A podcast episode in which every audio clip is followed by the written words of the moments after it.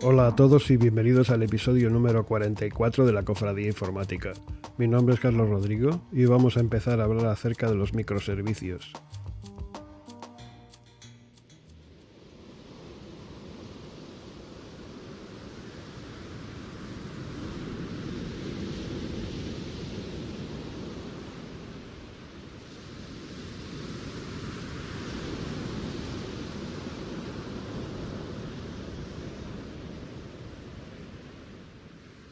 Una vez domines la creación de APIs, tal vez quieras empezar con los microservicios.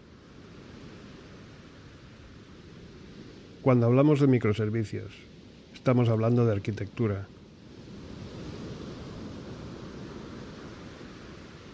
En los primeros tiempos de Internet se creaban aplicaciones web. Una aplicación web por aquel entonces era una gran bola de código.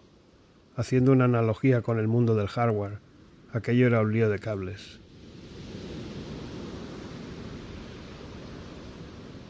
Dado que todo estaba mezclado, no se podía reaprovechar nada. Es decir, era imposible extraer partes de programas o funciones que podrían ser útiles en nuevas aplicaciones. Había que reescribir todo una y otra vez. Se crearon patrones de diseño para tratar de minimizar el caos. Luego surgieron los servicios web, pero sus protocolos eran sumamente complejos. Véase el protocolo SWAP, por ejemplo. Más tarde surgieron las API REST, que acabaron desbancando los servicios web, ya que las APIs son mucho más simples y fáciles de implementar. Ya he hablado de las APIs, así que no voy a abundar más en el tema. Monolitos. Pero a pesar del advenimiento de las APIs, las aplicaciones siguen siendo monolitos, es decir, están hechas de una sola pieza, en el mejor de los casos dividida en dos partes, la interfaz de usuario y la API. ¿Y por qué? Si vieras el código de las APIs de una aplicación monolítica, verás que incluye una cantidad más o menos grande de controladores. El controlador de clientes, el de archivos, el de productos, el de empleados, y así. Tu modelo de datos es también enorme. Además puede incluso que la funcionalidad esté mezclada, es decir, en el controlador de clientes es posible que puedas encontrar uno o varios métodos relacionados con los pedidos o con los productos. Te anticipo que un monolito es lo contrario a un microservicio. Pero antes de introducir los microservicios, tengo que hacer algunas consideraciones.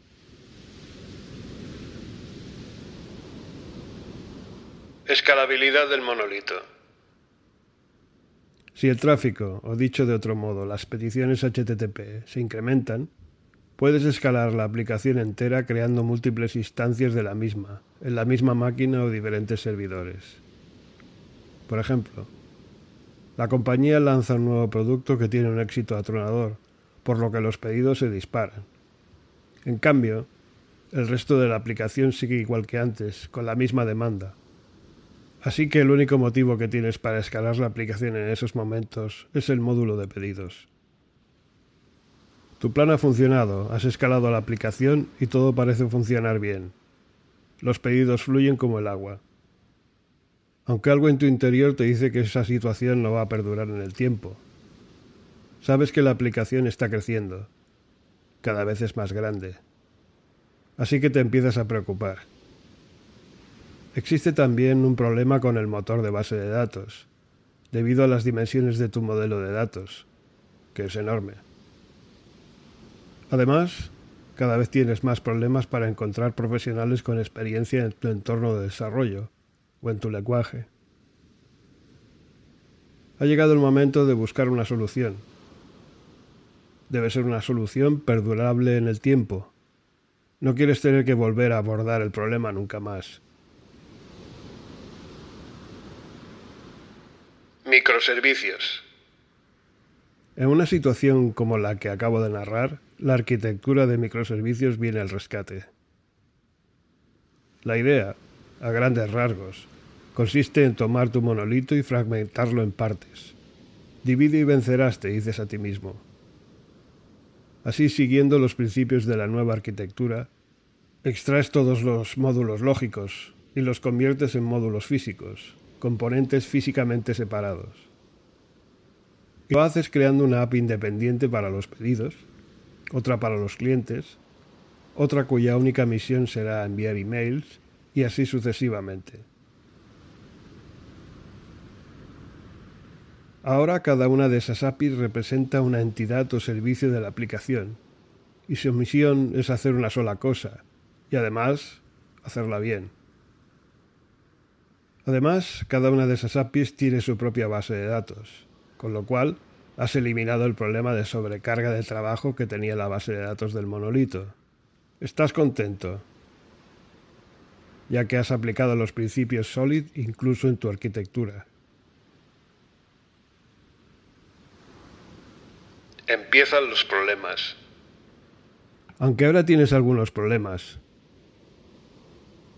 El primero es que ya no puedes hacer las mismas queries que hacías antes, ya que tienes las entidades o tablas de la base de datos original eh, dispersas en muchas aplicaciones.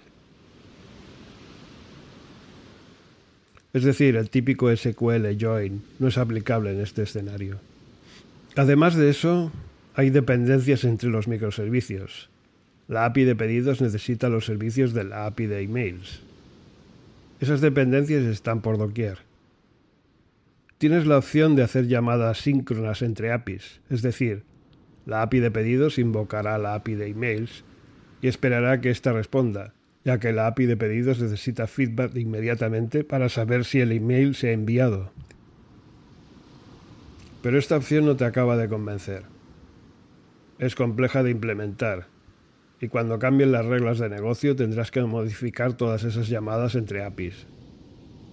Y debido a la naturaleza del negocio, parece ser que las reglas de negocio cambian con frecuencia.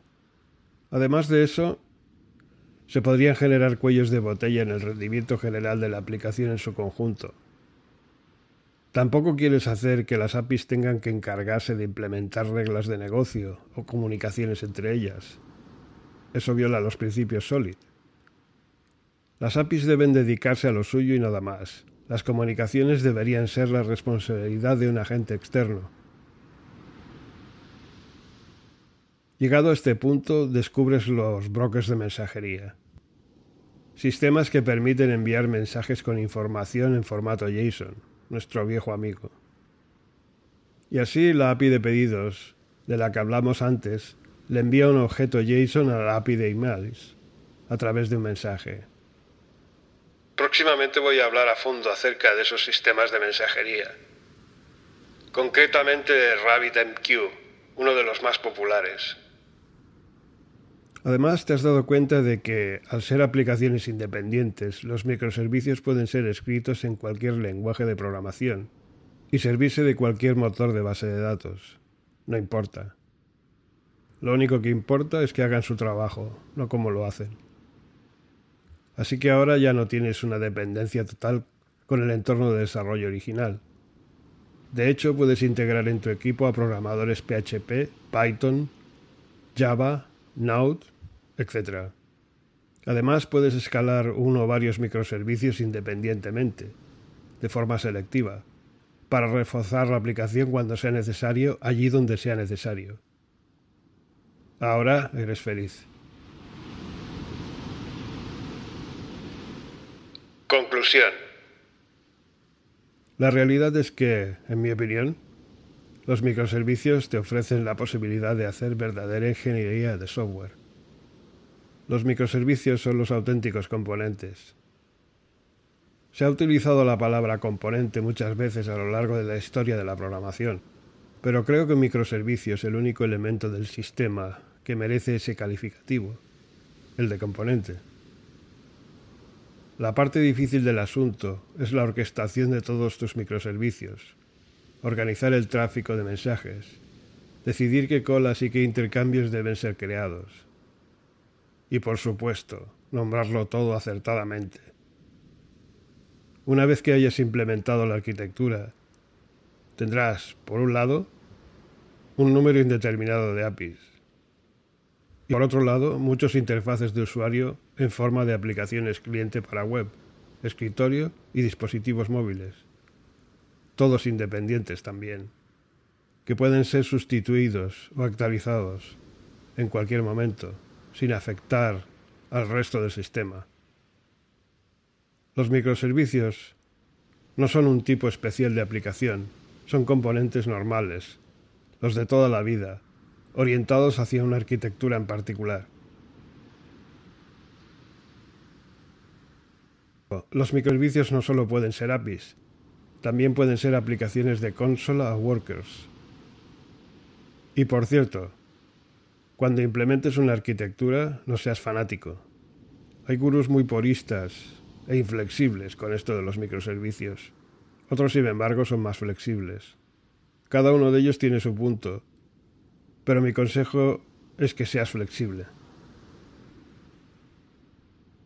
Estamos en un mundo imperfecto, así que no hay verdades absolutas.